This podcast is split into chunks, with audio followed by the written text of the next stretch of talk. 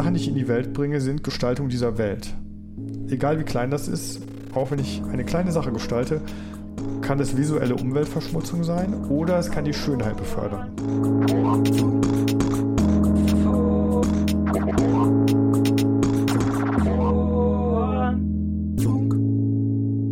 Formfunk, Kommunikationsdesign Podcast. Hallo und herzlich willkommen zum Formfunk. Ich bin Matthias Gieselmann und heute bin ich mal in einem richtigen Büro in der Fachhochschule in Köln bei Dr. Frank Berzbach. Der ist Autor von zwei Büchern, bei denen es darum geht, kreativ zu sein und dabei auch noch gesund zu bleiben. Hallo Frank. Hallo. Frank, hast du heute schon meditiert? Ja, heute Morgen nach dem Aufstehen. 35 Minuten. War es schön?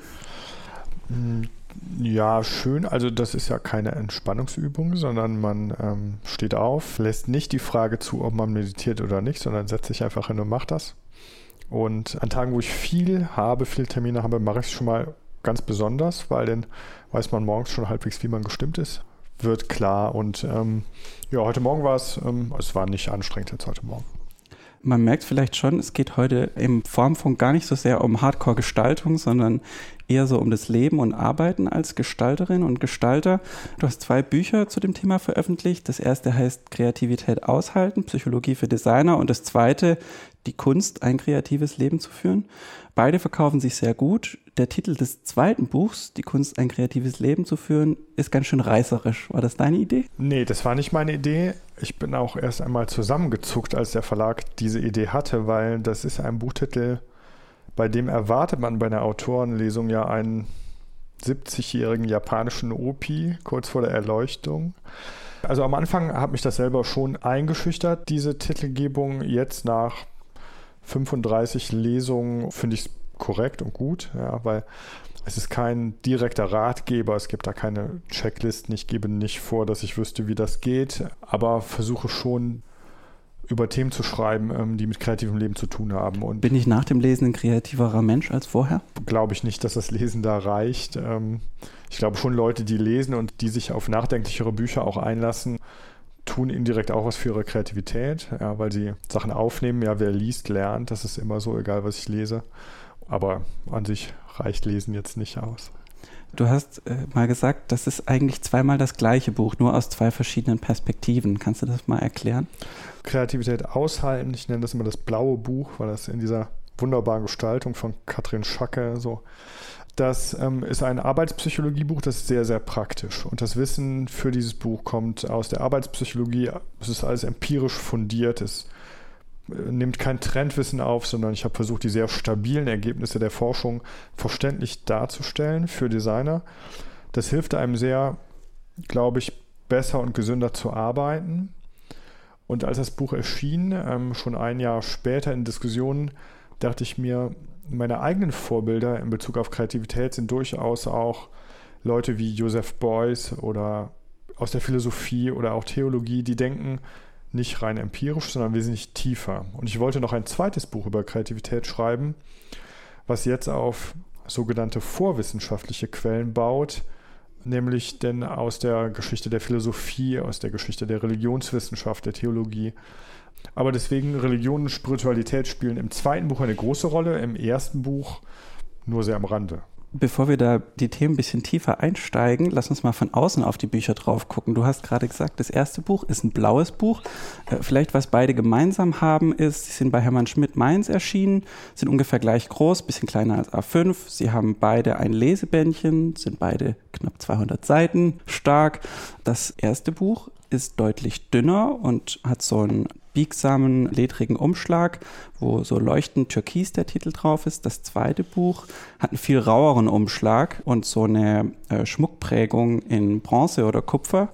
War dir die Gestaltung eigentlich wichtig der beiden Bücher? Du bist ja nur der Autor. Ich kannte Katrin Schacke nicht. Das hat die als Freie für den Verlag gemacht. Der Verlag macht gar keine Reihentitel, sondern er findet für jedes Buch die Gestaltung neu. Und sofort nach Erscheinen hat das Buch Preise gewonnen, ja. In New York vom Type Directors Club und auf der Buchmesse und von der Papierindustrie.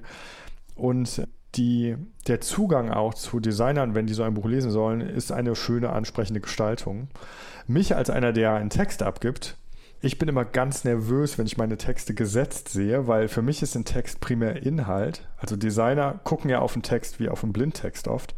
Ich lese los, aber für mich ist denn diese Form, äh, also das ist sehr, sehr schmeichelhaft als Autor, wenn man das erlebt, ja, wie Designer das toll machen, auch in einer tollen Lesetypografie machen.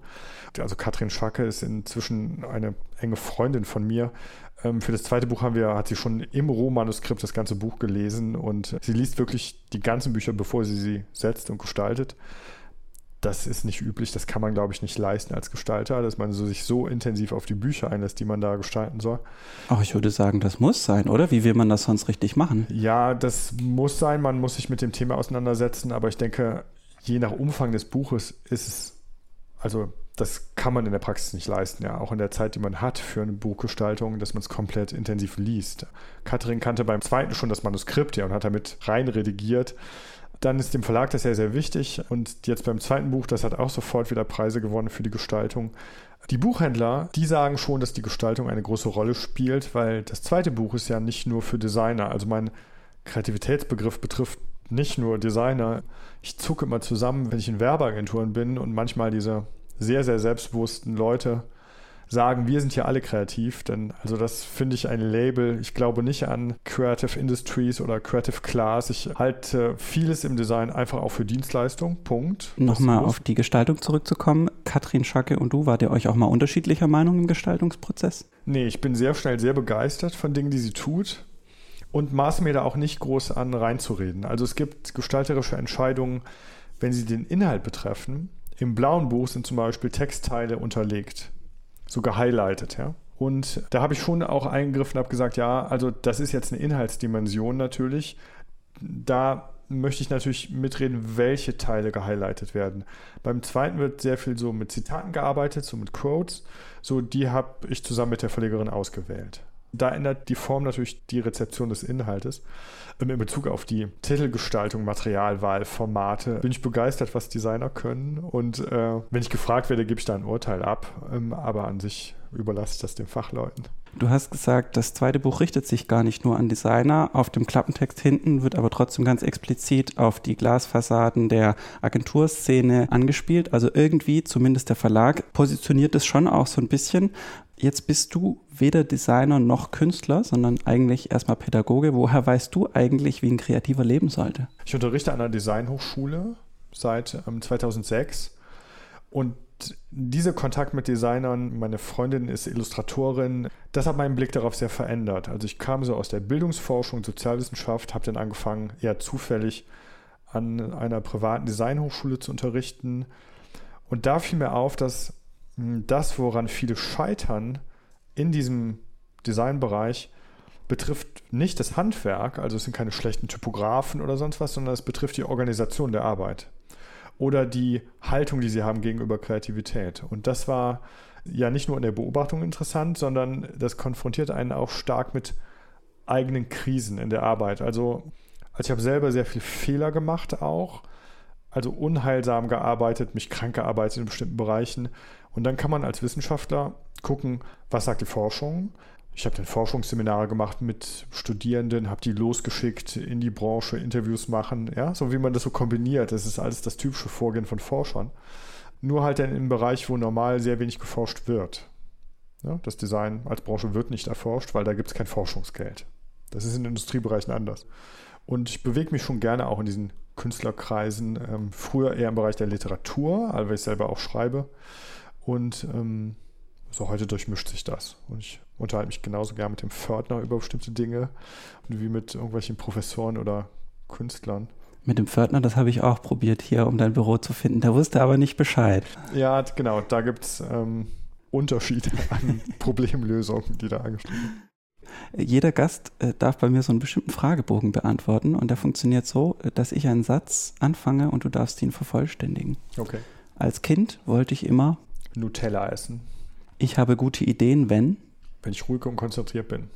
Gute Ideen gehen nicht verloren, wenn? Wenn ich sie aufschreibe. Wenn ich ein Jahr frei habe, dann? Schreibe ich ein Buch. Was für eins? Das, das kann ich nicht beantworten. Das, ähm, also das, an dem ich gerade schreibe. Äh, wenn ich ein Jahr frei hätte, würde ich meine Energie denn da reinbuttern. Aber du möchtest nicht sagen, an welchem Buch du gerade schreibst. Das ist auch noch nicht spruchreif. Das Konzept ist noch nicht so weit, das erweitert das Letzte. Also es stellt sich schon nochmal dem Alltag und den Fragen von Kreativität und Alltag und Form und Formgebung. Das deckt Bereiche ab, die jetzt in dem Grauen, in dem letzten noch fehlen. So, ich habe keinen inneren Arbeitstitel dafür im Moment. Dafür bin ich noch zu sehr beschäftigt mit dem letzten. Und ich kann Bücher nicht schnell schreiben. Ich brauche schon drei, vier Jahre dazwischen, weil sonst ist das, ist das eher Journalismus. Ja, dann schreibe ich eher kleine Texte. Mein Name bedeutet? Also Frank ist ein wunderbares Wort im Englischen natürlich. Ja, das ist so offenherzig, direkt. Ähm, so, das und mein Nachname hat keine Bedeutung. Ohne Alkohol hätte ich niemals. Alkohol spielt für mich keine Rolle. Also ich trinke gern Wein, aber ich bin nie betrunken. Habe da eine große Abneigung gegen vulgären Alkoholkonsum. Ähm, deswegen ohne Alkohol wäre nicht viel anders, wie jetzt ist. Ich bin stolz auf. Meine Bücher. Ich bin neidisch auf. Auf Leute, die mehr Zeit haben nur fürs Schreiben. Auf Leute, die finanziell einfach grundgesichert sind. Das gibt es schon. Du hast doch zwei sehr erfolgreiche Bücher veröffentlicht. Hast du immer noch nicht Zeit, nur zu schreiben? Nee, habe ich nicht. Ähm, es gibt selber in den Büchern immer wieder das Thema Kreativität und Geld oder Kunst und Geld. Ich schreibe diese Bücher, ohne denn von diesen Büchern leben zu müssen wenn ich die Entscheidung treffen würde, meine Jobs zu kündigen, hätte ich zum einen kein Büro mehr. Ich würde, glaube ich, schnell den Kontakt verlieren zu bestimmten Erlebniswelten und würde mich finanziell abhängig machen vom Schreiben und den Druck möchte ich aber nicht haben. Also dann müsste ich ja auch mit dem Schreiben einen Markt bedienen, weil ich dann dafür meine Miete zahle. Das heißt, das bleibt Nebentätigkeit.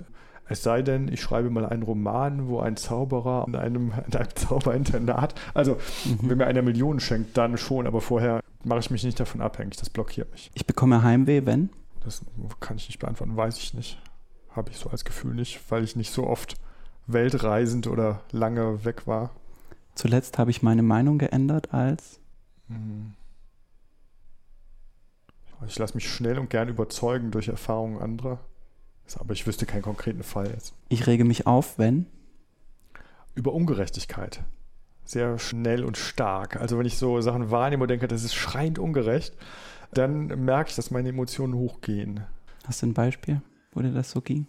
Ja, wenn, wenn Leuten offensichtlich nicht gedankt wird, die es sehr stark verdient haben und dann also so Ungleichgewichte, das kann mich manchmal im Kleinen so anfressen. Ansonsten kommt das natürlich politisch auch relativ oft vor. Also diese Pegida-Frage und so. Also da merke ich schon sehr, dass mich das sehr belastet, dass so viele Leute rumlaufen, die psychologisch offensichtlich mit Projektion auf andere und zwar auf Schwächere ihren Unmut äußern. Da schreibe ich auch drüber und plane Aktionen und. Was für Aktionen sind das? Also, ich habe überlegt mit meiner Freundin, dass wir hier in Köln ein Therapiezentrum für Folteropfer unterstützen im Dezember. Also wir wollen im Dezember unseren gesamten Monatslohn denen spenden und dann gucken, wie wir im Dezember klarkommen, weil wir haben ja dann kein Geld mehr. Das hatte auch den Hintergrund, es gibt im Buddhismus ein sehr schönes Buch, das heißt Zeugnis ablegen. Und man soll von der Freude und dem Leid der Welt Zeugnis ablegen. Und diese ganze Flüchtlingssituation jetzt über den Laufe des Jahres beschäftigt mich sehr, dass ich denke, man kann mehr tun, man kann bestimmte Dinge einfach mal wagen. Ich glaube, die Welt trägt ein und das ist jetzt noch ein bisschen der Vorlauf zu dieser Aktion. Ab Mitte November werden wir da quasi mit in die Öffentlichkeit gehen, also über deinen Podcast hinaus in die Öffentlichkeit gehen. Das ist in Kooperation mit der Caritas hier in Köln. Ja. Spannend. Mhm. Ich lüge nie, außer wenn? Wenn es heilsam ist. Wann ist Lügen heilsam? Wenn ich dadurch konkret Leute retten kann oder so. Es gibt im Buddhismus ein schönes Beispiel dafür. Ähm, es gibt auch da das Gebot, man soll nicht lügen, allerdings wird es etwas anders ausgelegt. Also wenn ein Jäger ein Tier verfolgt und er fragt einen nach dem Weg, soll man ihn lieber in die andere Richtung schicken. Mhm. Also ich bin keiner, der jetzt lügt in dem Sinne, aber es gibt sicher Situationen im Kleinen, wo man sehr bedacht kleine Unaufrichtigkeiten ausüben kann, um Leute zu schützen. Ähm, vielleicht manchmal gegenüber Kindern kann das sein. Dieses Gebot des Lügens muss man sehr genau in die Tiefe anschauen, wie man das auslegt. Design in Deutschland ist? Spannend. Für mich spannend. Wie ist dir denn eigentlich das persönlich wichtig geworden, Bücher für Kreative zu schreiben? Du hast es vorher schon mal ein kleines bisschen angedeutet. Ähm, dass du eben im Bekanntenkreis oder auch über diese private Hochschule mit Leuten zu tun hattest, die das machen. Mhm. Gab es da darüber hinaus noch einen Auslöser? Also Joseph Beuys ist sehr wichtig für mich mit dieser Idee, dass der Mensch ein schöpferisches Wesen ist, der ein Potenzial hat, dass Kunst ein Kapital ist, was man gebrauchen kann, einsetzen kann im demokratischen Sinne. Und also ich glaube, wenn wir schöpferisch tätig werden, können wir Gutes in die Welt bringen. Ich glaube, es ist gut, wie Max Bild es mal gesagt hat, wir müssen die Umwelt oder die Welt gestalten, nicht schützen in dem Sinne, sondern dann für diese Gestaltung ähm, Verantwortung übernehmen. Und ähm, das betrifft alle Bereiche. Also ich das betrifft die Lehre hier im Bereich der Sozialwissenschaften, das betrifft spirituelle Fragen des Glaubens, ähm, das betrifft ganz praktisches Design. So. Und ähm, sich auf das Thema Arbeit einzuschießen, das ist in der Philosophie sehr stiefmütterlich behandelt. In der Antike ist Arbeit ja was für Sklaven und für Frauen, also für, nicht für die denkenden Männer, sehr elitär ist das. Denn ist sich die Philosophie immer zu fein für das Thema Arbeit, bis Karl Marx kommt. Bei Karl Marx ist es aber dann entartete, entfremdete Arbeit. Ähm, dann kommt erst wieder lange Pause, Hannah Arendt. Ähm, die christlichen Arbeitslehren oder buddhistischen sind da sehr viel spannender, meiner Meinung nach. Wir müssen viel arbeiten und es ist nichts getrenntes von dem Leben. Du hast dich zum Teil auch selbst krank gearbeitet. Mhm. Wie kam das? Ja, diese typische innere Überforderung, ich glaube, der Stress von außen ist oft nicht das Problem. Das Problem ist der Stress von innen, den ich mir selber mache. Und als ich in Tübingen gearbeitet habe, nach der Promotion, die erste Forschungsstelle an der Uni Tübingen, mein Chef sagte oft freitags abends, hier ist der Arbeitskram und Montagmorgen besprechen wir den. Und ich bin gar nicht auf die Idee gekommen, nachzufragen, ob das jetzt immer heißt, dass ich übers Wochenende arbeite. Ich habe das eine Zeit lang gemacht, viele Dienstreisen gehabt, mich sehr überfordert, schlecht auch die Sachen organisiert für mich. Und dann überarbeitet man sich so richtig krass mal eine Zeit lang. Erst als ich dann nicht mehr konnte, kam ich mal auf die Idee, meinem Chef freitags dann zu sagen, nö, Montag schaffe ich nicht, Mittwoch schaffe ich erst. Und der hat gesagt, ja, okay. Also er selbst hatte überhaupt nicht die Idee, mich jedes Wochenende mit Arbeit zu beschäftigen, sondern er hatte die Vorstellung eigentlich eines mündigen, seine Interessen vertretenden Angestellten, der hat das montags morgens gar nicht angucken müssen. Das war nichts Eiliges. Nur ich hatte viel zu viel Angst oder gar nicht die Idee, danach zu fragen. Und so ist die Logik oft. Und da ist mir, glaube ich, sehr viel aufgegangen über die Arbeitswelt. Hätte mein Chef gesagt, nein, du arbeitest jedes Wochenende, hätte ich auch mehr gewusst, weil so will ich nicht leben, auf Dauer. Ähm, diese Ängste waren aber nur in mir. Und ich glaube, es geht vielen so, gerade Berufseinsteiger. Sie glauben, sie müssen so viel sie glauben, es passiert so viel, wenn man Nein sagt oder nachfragt. Oft passiert gar nichts. Sondern man steckt nur seine Interessen ab und inzwischen haben viele Arbeitgeber auch ein großes Interesse daran, dass die Leute nicht so oft krank werden, dass sie in einer Form arbeiten, die langfristig produktiv ist und nicht nur kurzfristig. Hm. Jetzt hast du im Wissenschaftsbetrieb gearbeitet, als dir das so ging. Deine Bücher richten sich aber vor allem an Kreative. Was ist denn in Kreativberufen anders? Überhaupt nicht viel. Ähm, auch in der Wissenschaft ist man unterbezahlt, unter Druck, muss ständig Ideen entwickeln. Ich glaube, die Arbeitsformen von Designern breiten sich in immer mehr Branchen aus. Dieses projekthafte, unterbezahlte, idealistische Arbeiten von Designern, das breitet sich aus. Also das Design ist eine sehr traditionslose Branche. Es gibt diese Branche noch nicht so lange wie jetzt andere Berufe. Es gibt keine ernstzunehmende gewerkschaftliche Organisation oder es gibt sehr viel Idealismus auch. Also wer reich werden will, wird nicht Designer, der wird was anderes. Das finde ich ja alles ein, ein Potenzial auch, was das hat. Mhm. Du gehst in deinen Büchern aber zum Teil ganz schön hart ins Gericht auch mit der Kreativbranche. Du sagst zum Beispiel, dass es da einen Jugendwahn gibt oder ein Jugendlichkeitswahn, dass junge Leute in Agenturen systematisch ausgenutzt werden, vor allem auch junge Frauen, schreibst du. Woher nimmst du diese Erfahrung? Du hast selber nie in einer Agentur gearbeitet, glaube ich. Also meine ehemalige Frau ist auch Mediengestalterin, hat lange in Agenturen gearbeitet. Das heißt, so seit Anfang der 90er Jahre beobachte ich oder kenne enge Leute oder weiß, was in Agenturen passiert. Und es gibt natürlich beides. Also es gibt schon auch diese Welt, wo einem auffällt, Frauen Mitte 20 werden eingestellt, immer von Männern, die älter sind. Frauen haben ein psychologisch sehr viel höheres Selbstausbeutungspotenzial auch in diesem Bereich. Also da kann man die Beobachtung schnell mit psychologischem Wissen kombinieren und das klappt natürlich. Also man lässt dann drei Jahre Frauen sich quasi auszehren, kaputt arbeiten, stellt die nächsten ein. Die verdienen wenig, sie lassen sich schnell blenden von so einem bestimmten Hipster-Wert, den eine bestimmte Agenturszene ja hat. Das ist aber im Hinblick auf die Breite gesehen der Branche, ähm, ist das nur ein kleines Segment. Also bestimmte Klischees, die ich hatte, stimmen auch nicht. Das weiß ich jetzt nach Lesungen oder Kontakt zu diesen Agenturen. Aber es gibt natürlich auch genau diesen Bereich, die auf Ausbeutung zielen. Das ist nichts Spezifisches, das gibt es in jeder Branche. Aber im Design ähm, werden manche Sachen schnell als Freiheit bezeichnet, die aber pure Ausbeutung werden können. Mhm. Du hast ein Lied mitgebracht von den Beatles. Mhm. Eleanor Rigby. Warum ein Lied über Einsamkeit?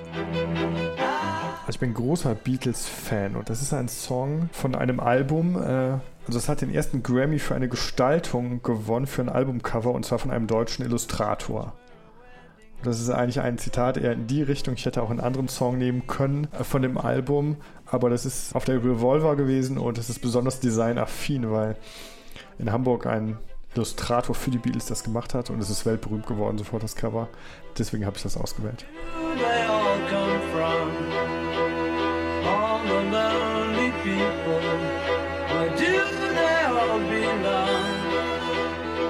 Father Mackenzie, writing the words of a sermon that no one will hear. No one comes near, look at him working, darning his socks in the night when there's nobody there.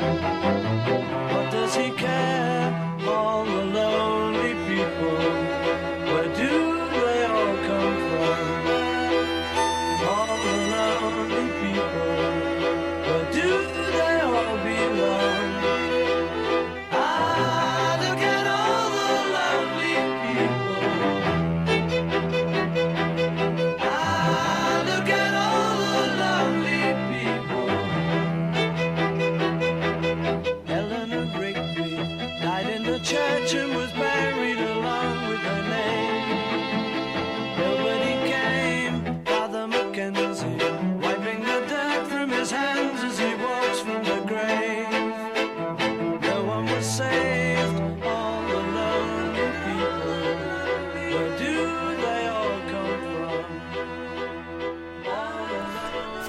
Lass uns über praktische Dinge des Arbeitens sprechen. Ich habe bisher alle Gäste gefragt, wann sie gute Ideen haben, so wie dich vorhin auch. Und ich habe folgende Antworten bekommen.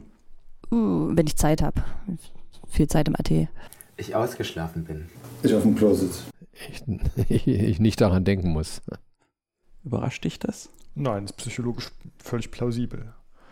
Hm, wenn ich ausgeschlafen bin, zeigt, welche große Wirkung Schlafmangel hat. Also wir unterschätzen Schlafmangel und Schlafmedizin generell sehr stark. Das hat großen Einfluss und wir sehen das nicht. Also wenn wir Schlafmangel haben, summiert sich das sehr, mindert sehr stark die Konzentration. Unser subjektives Gefühl von Müdigkeit täuscht uns sehr stark.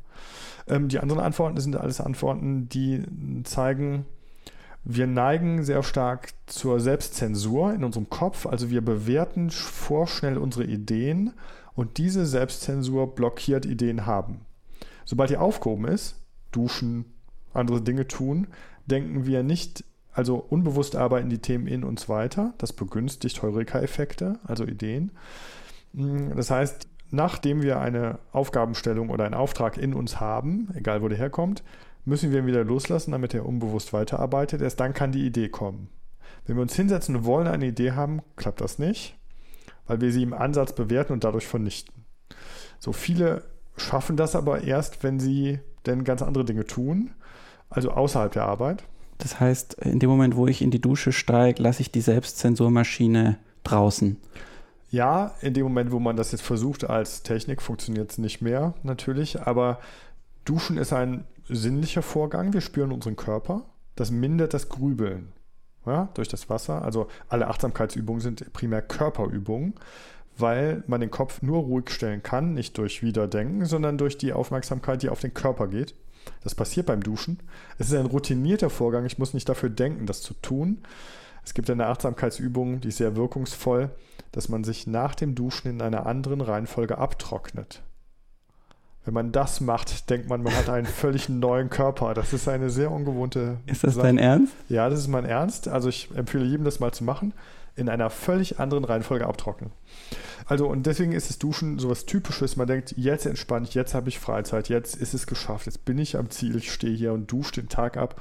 Und das Gehirn kennt keinen Ruhezustand, sondern fängt an so rumzuspielen und das begünstigt die Ideen, denn die kommen. Klappt nicht als Methode. Ich kann nicht duschen gehen, um Ideen zu haben. Obwohl das Woody Allen sagt. Also der sagt, wenn er keine Ideen hat, geht er lange duschen. Das ja, du er- zitierst, glaube ich, auch David Lynch, der sagt, dass er sich einfach mal eine halbe Stunde in den Sessel setzt und nichts tut. Ja, eine ganze Stunde auch. Das gebe ich Studenten als Übung oft auf, weil es macht ja Leute wahnsinnig, manchmal nichts zu tun. Und eine Stunde in einem Sessel, ohne Musik, ohne eine Aufgabe, ist eine große Herausforderung. Das ist eine indirekte Meditationsübung. David Lynch meditiert aber auch seit 30 Jahren jeden Tag. Also das darf man nicht vergessen. Zwar in einer sehr unseriösen Richtung, aber immerhin sitzt er. Aber diese Methode ist gut. Sich in den Sessel setzen, versuchen, das Potenzial der Langeweile zu nutzen. Du hast gesagt, es braucht eigentlich drei äußere Rahmenbedingungen für kreatives Arbeiten. Erstens ungestörte Ruhe, zweitens ein Zimmer für sich allein und drittens eine minimale finanzielle Sicherheit. Also zumindest die ersten zwei Punkte sind ja eigentlich in einem Arbeitsalltag, in einem Gestaltungsbüro nicht die Regel. Alle drei nicht. Wir haben Kurzzeitverträge oft und Unterbezahlung. Und ich glaube auch, dass die äußeren Rahmenbedingungen in dieser Art von Agentur mit großem Büro, mit Kurzzeitverträgen, mit diesen ganzen Sachen einfach nicht gegeben sind. Es ist kein Argument gegen Teams. Ich glaube, Teams und Arbeitsszenarien, mit die hochgradige Kommunikation fördern, die sind gut, um Ideen weiterzuentwickeln. Ich glaube, sie sind nicht gut, um Ideen zu haben. In, in dieser Art von Arbeitsbereichen mit den Großraumbüros muss man auch immer auf die schauen, die keine Großraumbüros haben. Weil nur manche haben da Großraumbüros. Die Chefs zum Beispiel nie. Die haben eigene Büros. Die Steuerleute haben auch oft eigene Büros und die IT-Leute auch oft in den Agenturen, wie ich das kenne. Das ist kein Zufall, weil die haben dann auch Ruhe. Das Ja, aber die Arbeit an kreativen Produkten, die komplex sind, braucht nun mal ziemlich viel Kommunikation. Ja, in der Ausarbeitung der Ideen braucht sie das, weil viele beteiligt werden. Ich glaube, das ist ganz normal, dass wir heute Teams und Kommunikation haben. Ich glaube, dafür braucht man nicht mehr zu plädieren, weil sie ist automatisch da. Wir müssen dafür plädieren, dass es Rückzugsbereiche gibt. Das ist ein Plädoyer für beides. Also mir schwebt keine Bürolandschaft vor, wo wir nur so einzelne Klosterzellen haben. Aber ein Blick in die Klostergeschichte zeigt natürlich auch die ungeheure Kreativität, die es in diesen rhythmisierten Bereichen gibt, weil wir haben geregelte Zeiten des Rückzugs, der Konzentration, wir haben geregelte Zeiten der Arbeit und geregelte Zeiten der Geselligkeit. Heute haben wir eigentlich nur noch Geselligkeitszwang im Arbeitsbereich und privat auch. Das ist für Kreativität, da geht uns einiges verloren. Aber das ist auch Typsache, oder? Also es gibt ja, ich sage das jetzt mit meinen Laienworten, es gibt introvertierte Menschen, für die ist Rückzug ganz wichtig und für die ist es eher, sag mal, es kostet eher Kraft, mit vielen Leuten oder mit Leuten zusammen zu sein und im Austausch zu sein. Andere Leute wiederum tanken auf, wenn sie mit anderen zusammen sind.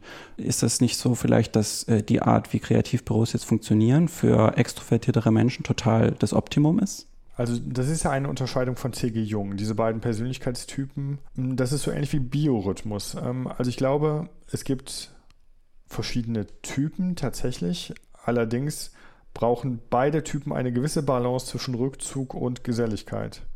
Und ich glaube, der ist im Moment oder in den letzten 10, 20 Jahren sehr stark mit einem gewissen Kommunikationsdruck oder sozialen Druck zumindest so ausgestattet, wie ich meinen Arbeitsplatz erst einmal antreffe. So, ich kann da nicht wählen. Und auch der gesellige Typ, glaube ich, wenn er nie die Fähigkeit hatte, einsam zu werden, dann läuft er vor bestimmten Sachen weg auch. Also das Buch plädiert ja sehr für die Fähigkeit, sich in die Stille zu begeben, sich konzentrieren zu können, weil das ist ein großes Potenzial. Und ich plädiere nur für eine Balance. Ich glaube, um klug sprechen zu können, müssen wir schweigen können.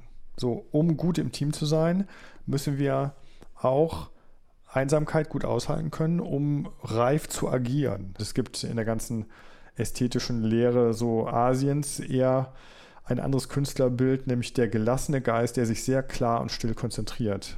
Wir haben im Westen so ein sehr seltsames Künstlerbild von Zerrissenheit, Kampf, Tragik.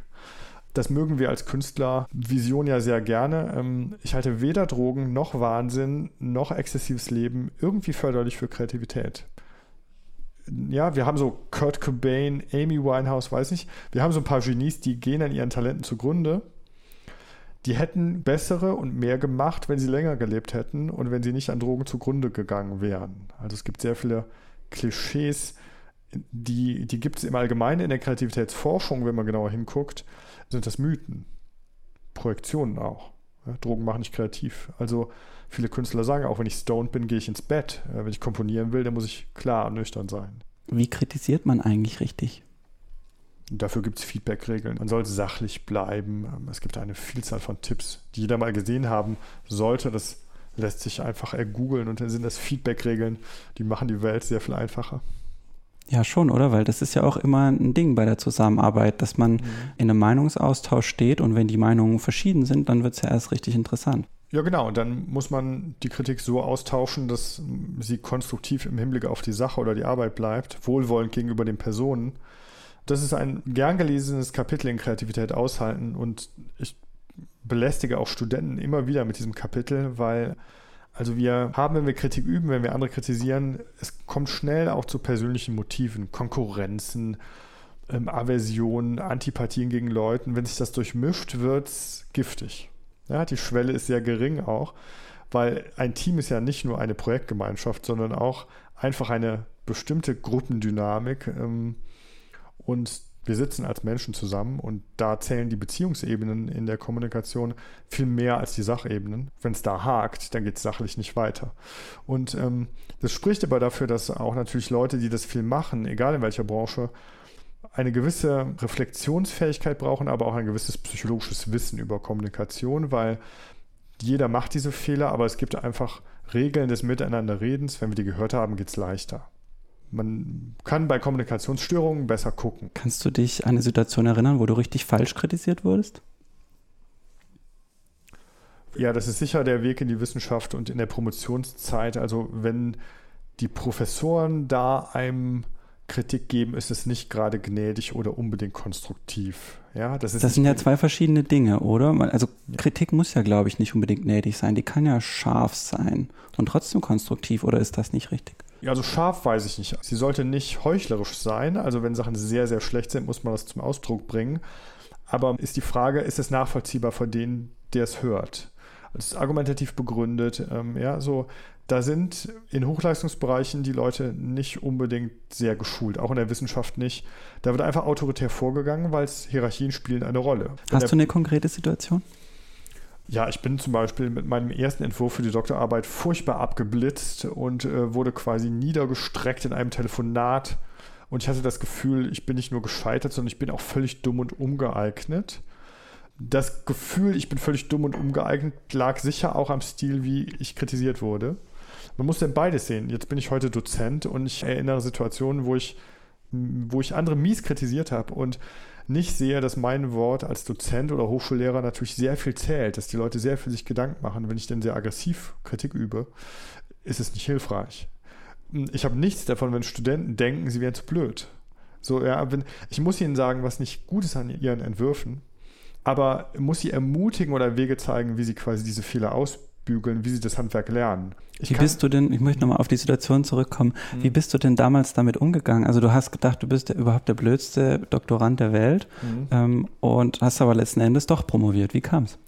Ja, also ich hatte ein Exposé geschrieben, mit dem ich quasi mich bei meinen Doktorvätern bewerben wollte mit einem Thema. Und äh, das erste Exposé war nicht unbedingt sehr gut, es war so mittelmäßig.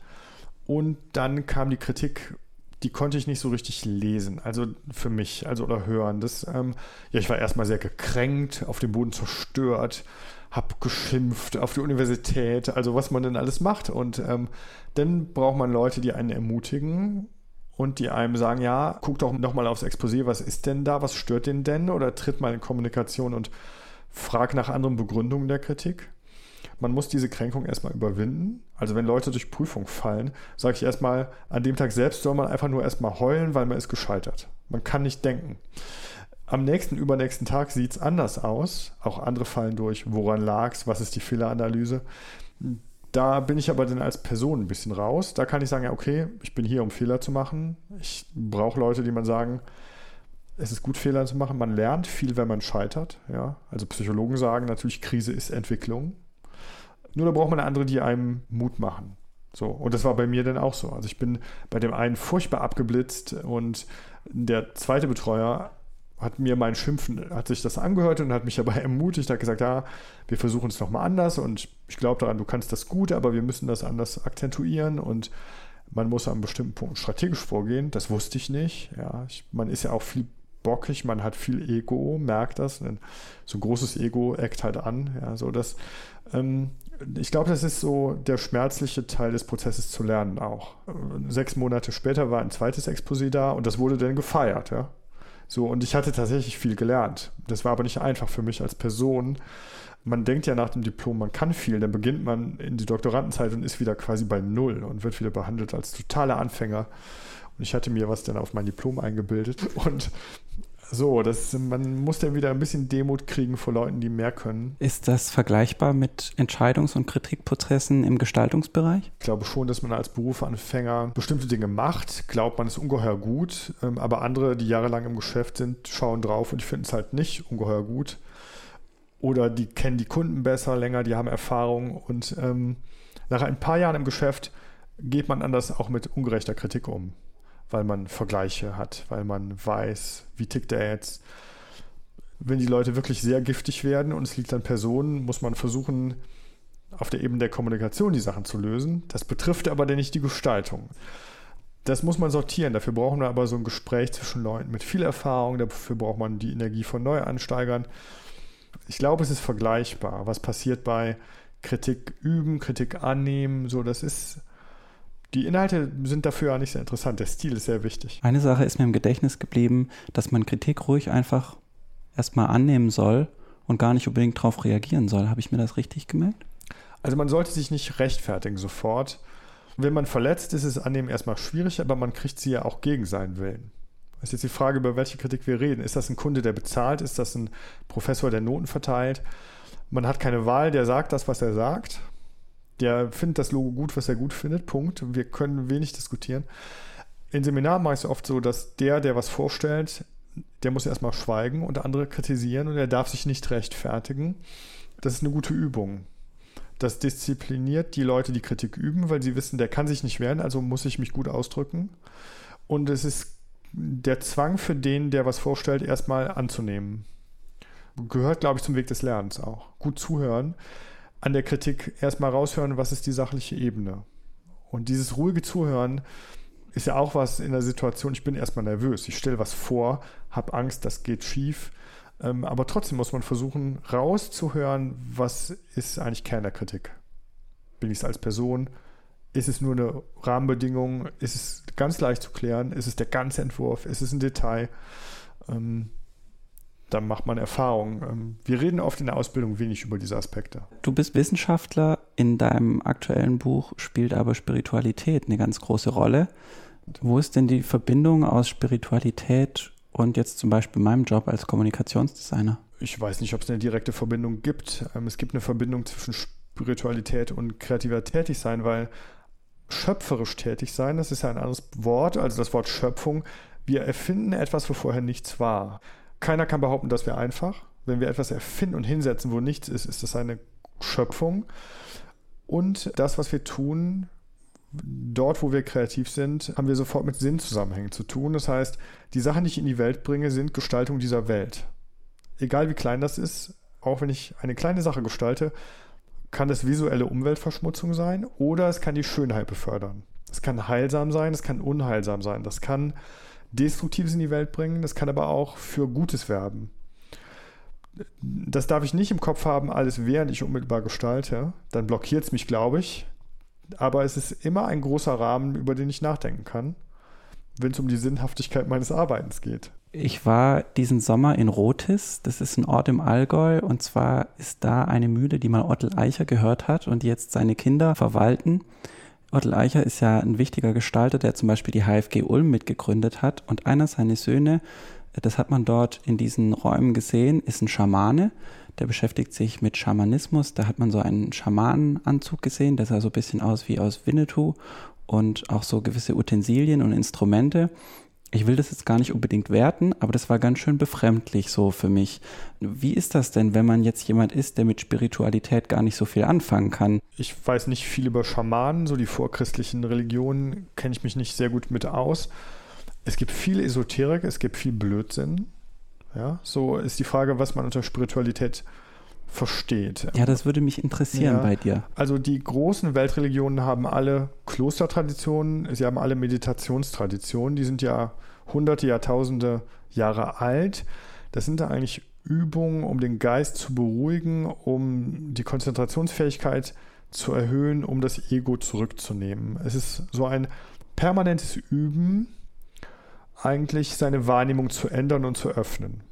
So, das halte ich für was sehr Seriöses, wenn das sehr alte, tradierte Techniken sind. Vielen begegnet das im Bereich von Yoga, von Tai Chi, von asiatischen Kampfkünsten. Wer sich darauf einlässt, merkt sehr schnell, das ist nicht Gymnastik. Das ist viel mehr. Ähm, Ich halte diese Dinge für wohltun, für seriös. Ich halte das für gute Übungswege. Man versteht sich als Übender. Man trainiert etwas. Leute, die ernsthaft meditieren, trainieren ihren Kopf. Sie kultivieren ihr Denken. Das kann nur gut sein für kreativ sein. Den Bereich der Esoterik oder geheimen Sachen interessiert mich überhaupt nicht und es gibt Sekten, es werden Leute ausgebeutet. Es gibt aber auch in den Weltreligionen Dogmenlehren, Ethiken. Das, das interessiert mich alles nicht. So, es geht um diesen Bereich der ernsthafteren Zugänge und da begegnen wir schnell spirituellen Fragen. Also Dinge, die über unser Ego hinausgehen. Und ich mag Leute, die sich nicht mit Göttern verwechseln, die also ihr Ego da etwas zurücknehmen. Und ich mag sehr den Gedanken der Demut. Aber wie ist das? Ein Designer oder ein Kommunikationsdesigner jetzt speziell hat ja oft die Aufgabe, die Aufmerksamkeit zu steuern und oft auch erstmal auf sich zu ziehen. Das ist ja überhaupt keine demütige Sache, oder? Ich halte Design nicht für nichts Oberflächliches, sondern für etwas sehr Wirksames. Kommunikationsdesign heißt doch, ich modelliere die Art, wie kommuniziert wird. Sei es visuell, sei es auditiv. Damit ist eine große Verantwortung gegeben. Ich habe sofort mit ästhetischen Formen zu tun. Das heißt, die Sinneswahrnehmung wird geprägt. Ich kann das demagogisch machen. Ich kann das für sehr böse Ziele einsetzen, aber auch für sehr gute. Ich kann Leute mündig machen darüber. Ich möchte einfach so ein bisschen diese Tür öffnen. Ich will keinen bekehren für irgendwas oder das ist viel, ich spüre ein Bedürfnis, so bei vielen Lesern. Das mag ich. So alles andere sollen die Leser entscheiden. Ich habe gesehen, es gibt eine neue App von einem finnischen Designbüro, die heißen As2. Die sind zum Beispiel bekannt geworden mit dem iPad-Spiel Monument Valley. Und die haben eine App gemacht, die einem dazu helfen soll, innere Ruhe zu finden. Ich möchte das mal kurz zeigen. Die App heißt Pause. Und das Prinzip ist, dass ich auf meinem Smartphone eine Art wabernde Blase sehe und die darf ich mit meinem Finger verfolgen, während die da rumwandert. Und wenn ich das gut mache, dann wird die Blase größer und bunter und ich höre schöne Soundeffekte. A simple action of moving your finger slowly, gently, and continuously on the phone screen, and it rewards you with calming effects when you do so. Keep doing this action will effectively trigger the relaxation response in your body to help you release stress. It also helps you quickly regain focus. The visuals and sounds in pause help you stay in the moment. So if your mind wanders away and you lose focus of your movement, the effects will also fade away. Was meinst du dazu? Ich glaube, es entspannt mehr, wenn ich das Smartphone weglege. Wenn ich diese esoterische Hintergrundmusik höre, bin ich schon raus. Also ich halte das, also wenn es Leuten gut tut, sollen sie es machen. Ähm, man soll es nicht verwechseln mit Meditationstechnik oder ähnlichem. Das ist ein völlig anderes Gebiet oder Bereich. Das ist so wie auf dem Sofa liegen und entspannte Musik hören. Ich glaube, im Moment ist eine Zeit, wo wir eher die Nutzung der Medien etwas minimieren sollten und mal den Mut haben sollten zu gucken, was passiert, wenn Stille ist. Also wenn weder ein Telefon da ist, noch irgendwelche Musik, noch Punkte, die ich steuern kann. Ich würde es nicht so sehr abwerten, aber wenn man ein Bedürfnis hat, das zu suchen, was diese App bietet, würde ich was anderes nehmen als überhaupt ein Telefon in die Hand. Mhm. Ich spreche nächste Woche mit Andreas Muckl und Michael Schmitz von Universal Interaction. Das sind zwei Designer, die auch Coder sind und die beschäftigen sich damit, wie wir eigentlich mit Maschinen und Gegenständen umgehen und auch was das mit Kommunikation und Design zu tun hat. Jeder Gast gibt mir eine Frage für den nächsten mit. Was ist denn deine Frage? Ja, ich würde fragen, welche Rolle spielt Liebe in unserer Interaktion mit Gegenständen oder Maschinen? Weil es ist meiner Meinung nach kein rein rationales Verhältnis, was wir zu den Dingen haben, sondern wir haben Leidenschaft für Gegenstände und ich bin auf der Suche nach dieser Dimension, die nicht rational ist. Ja, vielen Dank für die Frage. Ich habe dir natürlich auch eine Frage mitgebracht und zwar von Anna Haifisch, mit der ich letzte Woche gesprochen habe. Sie ist Comiczeichnerin und hat danach gefragt, wie das eigentlich ist, wenn die Anerkennung ausbleibt. Ich kenne tatsächlich Leute, die ähm, aufgehört haben, auch zu zeichnen, weil es entweder finanziell eine Katastrophe war oder halt äh, auch irgendwie die Anerkennung nicht, nicht rumkam. Und wenn einem sowas natürlich passiert, was tun? Also das hat zwei Aspekte. Die finanzielle Anerkennung ist etwas anderes als die Anerkennung. Das ist genauso wie Likes im Facebook. Manchmal denken wir, die Anzahl der Likes im Facebook ist die Anerkennung. Also wenn bei mir die Anerkennung ausbleibt, denke ich sehr stark darüber nach, auf welcher Ebene ich sie mir wünsche. Also will ich sie in Form von Geld, will ich sie in Form von Likes, will ich sie in Form von Aufträgen oder will ich sie in Form von Rückmeldungen von meinen Liebsten? Und wenn man das ein bisschen sortiert, merkt man, dass selten auf allen Ebenen zugleich die Anerkennung ausbleibt. Wenn sie auf allen Ebenen ausbleibt, dann glaube ich, habe ich es auch verdient, dass sie ausbleibt. Aber das ist selten der Fall. Ich würde gerne noch über ein bisschen ein dunkleres Kapitel sprechen, das sich auch in beiden deiner Bücher findet, und zwar über das Thema Depression und Burnout. Du schreibst darüber, dass wer lange im falschen Umfeld arbeitet oder selbst die falsche Haltung bei seiner Arbeit hat, krank werden kann. Und Burnout ist dann so das Wort, das im Raum steht. Hm, wie bei dem Wort Achtsamkeit habe ich bei dem Wort so ein bisschen gemischte Gefühle, glaube ich, weil einerseits weiß man, dass das eine schlimme und eine sehr ernste Sache ist. Andererseits ist es aber auch so ein bisschen Modebegriff, oder? Burnout ist ein noch nicht sehr exakt definierter Zustand des völligen Ausgebranntseins, dass es den gibt, stellt keiner in Frage. Leute, die meinen, mit diesen krassen Begriffen kokettieren zu können, also Leute, die sehr hart arbeiten und dann meinen, sie müssten damit angeben, wie wenig sie schlafen, das gibt es in bestimmten Branchen ja, ähm, das halte ich dann eher fast für ein Symptom. Also Leute, die mit diesen Begriffen angeben, da ist schon eher ein Zeichen, dass da was krankhaftes Leistungsverständnis, seltsame narzisstische Sachen, also man sehr abhängig von Applaus von anderen, sehr unsichere Personen stecken dahinter. Es gibt eine sogenannte Burnout-Spirale. Ein Burnout beginnt meistens mit großem Erfolg, den wir kriegen. Wir gewöhnen uns dann an diese Rückmeldung des größten Erfolgs.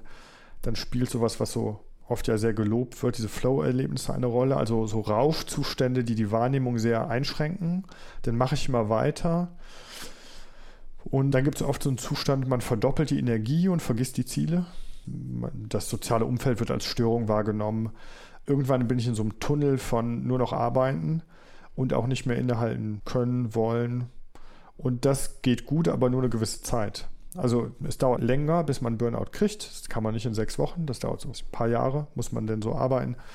Ja, und dann wird der Körper ja auch manifest sehr körperlich krank durch das Stresshormon Stress ist nicht das Schädliche, sondern wenn der Stress auch in Entspannungszuständen nicht mehr runtergeht als Pegel, das macht der Körper in diesem Notzustand nur eine gewisse Zeit mit. Was hat jemand falsch gemacht, der so viel arbeitet, dass er ausbrennt? Ich weiß nicht konkret, was man falsch macht. Man kann diese Burnout-Spirale am Anfang besser bremsen als in späteren Phasen. Man kann Sensibilität dafür entwickeln, wann man über sein Limit geht man muss immer mal wieder übers Limit gehen, aber man muss ein Bewusstsein dafür entwickeln, dass das nur kurz geht. Und dann die Zeiten sichern, wo man wieder runterkommt. Und das Runterkommen ist ja oft nicht einfach, da muss man sich manchmal was überlegen, wie man runterkommt. Also sehr viel in diesem Hochleistungsbereich laufen dann ja auch noch Marathon.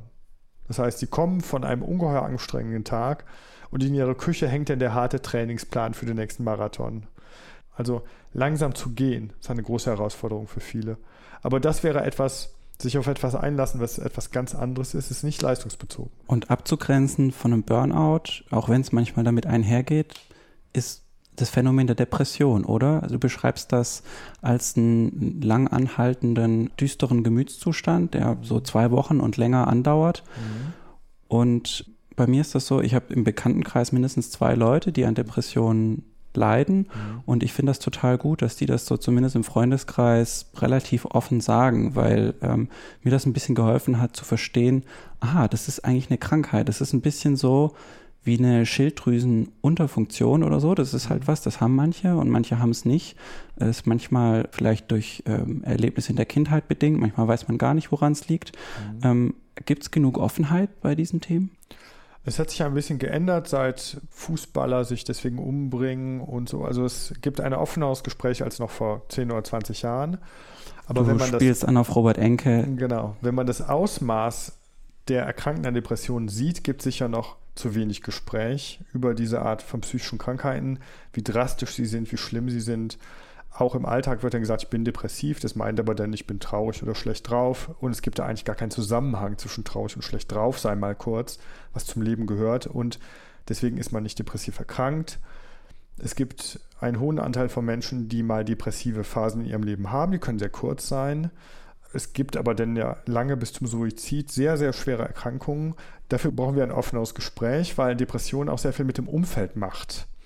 Und weil der Umgang mit depressiv Erkrankten oft ein sehr anstrengend ist und selber ja niederschlagend sein kann. Deswegen brauchen wir ein offenes Gespräch darüber, weil jeder kennt eigentlich Leute, die das haben, aber nicht behandelt werden.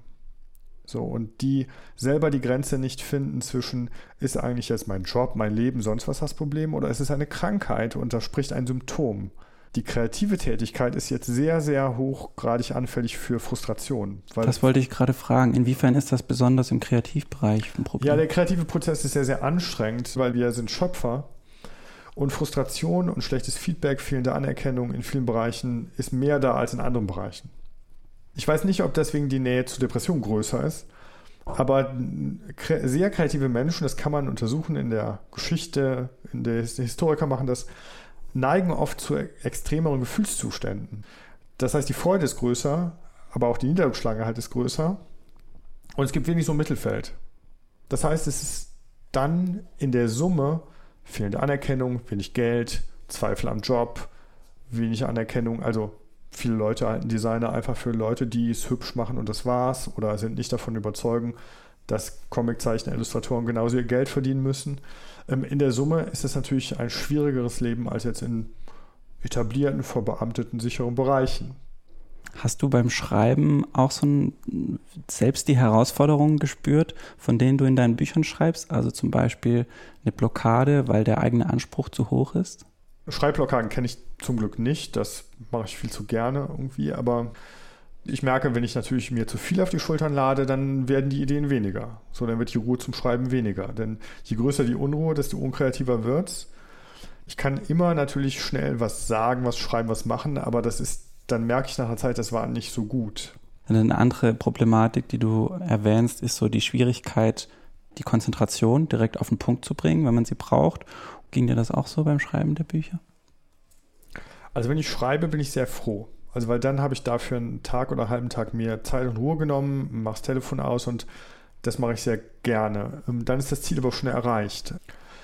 Wenn man kontinuierlich meditiert, ich mache das jetzt seit sieben oder acht Jahren, übt man natürlich sich zu konzentrieren, dann wird es ein bisschen besser. Oder man merkt vielleicht ein bisschen mehr, wenn es sowieso keinen Sinn hat. Also ich habe zum Beispiel noch vor zwei Jahren mal versucht oder drei nach so einem Seminartag um vier mich hinzusetzen, zu schreiben. Das ist völlig aussichtslos.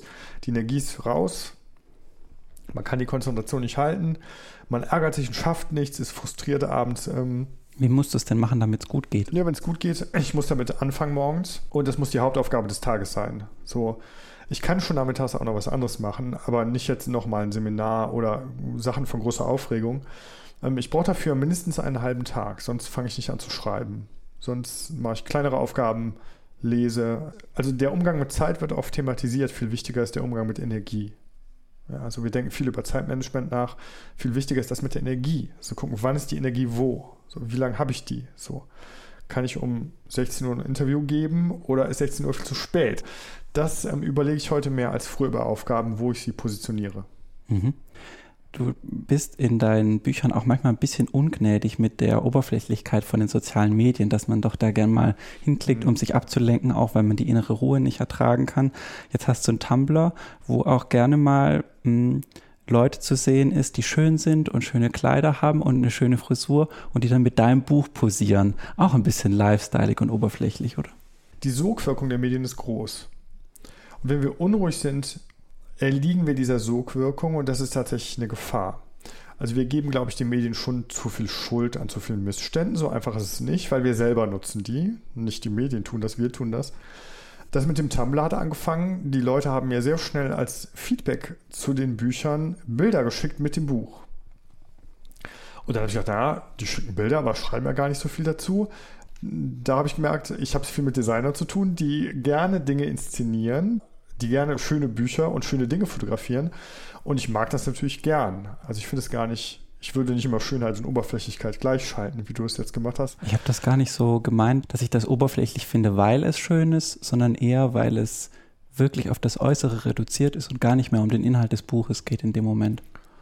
Ja, wenn man die Bilder anschaut, sind die Referenzen auf die Inhalte ja sehr, sehr offensichtlich. Also das heißt, die Leute versuchen schon auf raffinierte Weise ästhetisch auf Inhalte einzugehen. Also sonst kommt so ein Bild auch nicht auf den Tumblr. Also es gibt sicher Unterschiede, aber... Kannst du ein Beispiel sagen? Hm. Also viele gehen auf die Gestaltung des Buches ein, indem sie ihre Kleidung abstimmen auf raffinierte Weise über Komplementärfarbe Sachen. Das finde ich ganz toll zum Beispiel. Ja? Also weil man sieht auf diesem Foto erstmal das Buch und nicht den Inhalt direkt. Ähm, aber es gibt ja auch eine Menge von Teeschalen, von Szenarien. Es gibt ein wunderbares Foto einer Frau, die in einer unaufgeräumten Küche sitzt, ja, weil es gibt ein Kapitel über Hausarbeit in dem Buch. Ähm, das mag ich dann schon, diese Verbindung. Mhm. Frank, wir sind fast am Ende vom Gespräch. Was ist denn die überraschendste Erkenntnis, die du in der Auseinandersetzung mit dem Leben von Kreativen hattest, in der Arbeit an deinen Büchern? Ja, also für mich war schon überraschend im Vorlauf zu diesem Buch jetzt, wo das Thema Spiritualität auch ist, ähm, ein Erlebnis in einem Kloster, in dem ich zu einem Zen-Retreat war. Das war ein christliches Kloster, aber es war ein Zen-Retreat. Und ich habe an der Rezeption an der Klosterpforte einen Text von mir abgegeben, also ein Essay über einen Klosteraufenthalt und habe gesagt, das spende ich der Bibliothek für die Mönche. Und abends hatte ich, als ich, es war ein Schweigeretreat, abends hatte ich einen Brief vor meinem Zimmer stehen von einem Mönch, der den sofort gelesen hatte und mir geschrieben hatte. Und das fand ich für mich nicht nur ergreifend, sondern das war auch ein ganz toller Brief. Und plötzlich ging mir auf, dass es natürlich einen Zusammenhang gibt zwischen dieser spirituellen Dimension und kreativ sein. Das ist in der Wissenschafts- und Kulturgeschichte offensichtlich, aber ich habe es nicht gewusst. Und das war für mich sehr, sehr anregend. Also dieser Brief und auch das Ereignis an sich. Die Wahrnehmung ist während so einem Retreat natürlich nochmal sehr geöffnet auch. Und ein Brief hat eine andere Funktion, wenn man tagelang schweigt, äh, weil man nimmt anders auf und dann war das dieser Kontext. Und das war für mich ein guter Anstoß. So und man erwartet die Anregung in der Kunst, im Design, im, aber nicht von einem Mönch. Frank, vielen Dank für das Gespräch. Bitte? Ich bedanke mich auch bei allen Hörerinnen und Hörern fürs Zuhören. Nächste Woche spreche ich, wie gesagt, mit Universal Interaction darüber, wie wir mit Maschinen und Gegenständen umgehen und was das mit Kommunikationsdesign zu tun hat. Ihr könnt den Formfunk auf der Webseite hören oder ihr abonniert ihn in iTunes oder auf eurem Smartphone. Und wie das alles geht, steht auf formfunk-podcast.de slash Abo. Bis dann.